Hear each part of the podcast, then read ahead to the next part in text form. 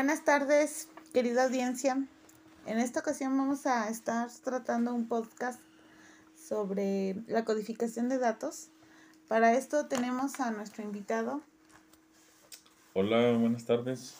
Mi nombre es Gerardo Talavera Ramírez y como ya decía mi compañera, vamos a estar vamos a hablar de la sobre la codificación de datos. Al respecto de este tema, podemos decir que codificar datos consiste en colocar la información en un contexto significativo que permite su posterior recuperación. Entonces, compañero, la decodificación de datos implica la traducción a símbolos de los datos de acuerdo a sus características físicas o semánticas. Exactamente. De hecho, cuando se habla de datos computarizados, el valor representado por cada interruptor se conoce como un byte.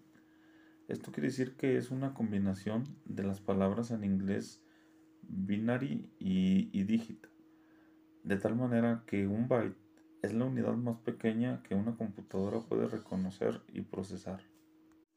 Entonces con esa información me está usted queriendo decir que un byte es la unidad de medida más chica de información y que puede ser un 1 o un 0, que el 1 el uno es encendido y el 0 es apagado.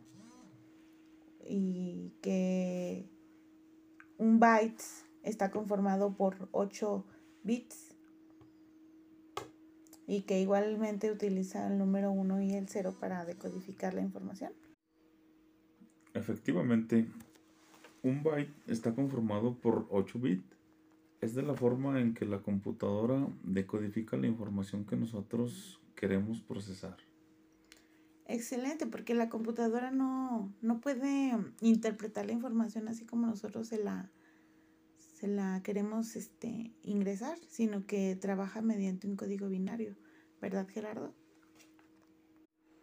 Claro, es un sistema con el cual trabaja la computadora y procesa esa información esa información que nosotros le estamos escribiendo o, subiendo en datos.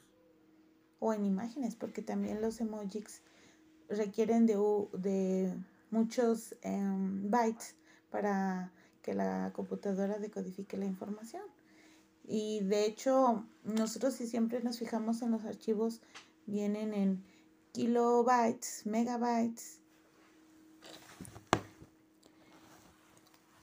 terabytes o gigabytes según el, número de bytes que se necesiten procesar.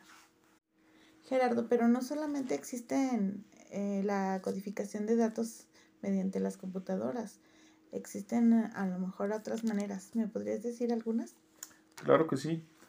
Existe, para esta transformación de datos existe una que, se, que es el proceso manual.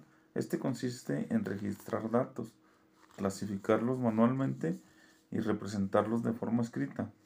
Por ejemplo, cuando un profesor lleva control de calificaciones y finalmente realiza un promedio para obtener una evaluación. la otra sería el proceso electrónico.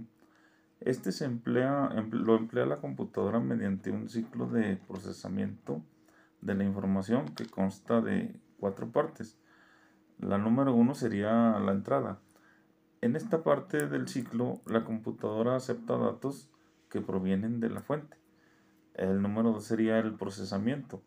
Los componentes de la computadora realizarán acciones con los datos siguiendo las instrucciones del usuario. Ah, también sería, la 3 sería la salida. En esta se despliegan los, los resultados de su procesamiento para que le llegue de manera útil al usuario. Y finalmente tenemos la cuarta, que es el almacenamiento. En esta la computadora almacena permanentemente los resultados de su procesamiento en un disco o algún otro medio de almacenamiento.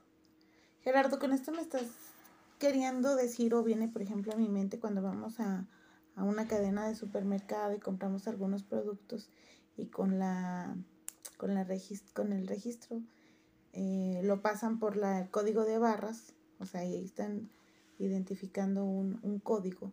Esa información a la vez se almacena en la computadora y a la vez pueden expresar los resultados en ya sea en gráficas o en datos escritos o en tablas de resultados. Dicha información se queda dentro de la computadora. Efectivamente, la representación de datos se puede representar de tres maneras. Tenemos el textual, el cuadro o tablas y el de el gráficos. En el textual tenemos los documentos y el reporte. En los de cuadros y tablas tenemos las relaciones, los contrastes o comparaciones y las variaciones. En el de gráficas tenemos donde destaca la información y estos nos sirven para complementar pues, igualmente la información que estamos recabando y que ya tenemos almacenada. Excelente, Gerardo. Bueno, amigos, pues con esto hemos concluido el tema que hemos tratado en esta ocasión. Le damos las gracias a Gerardo Talavera Ramírez por su participación y nos vemos en otro momento para seguir platicando más temas de interés. Saludos.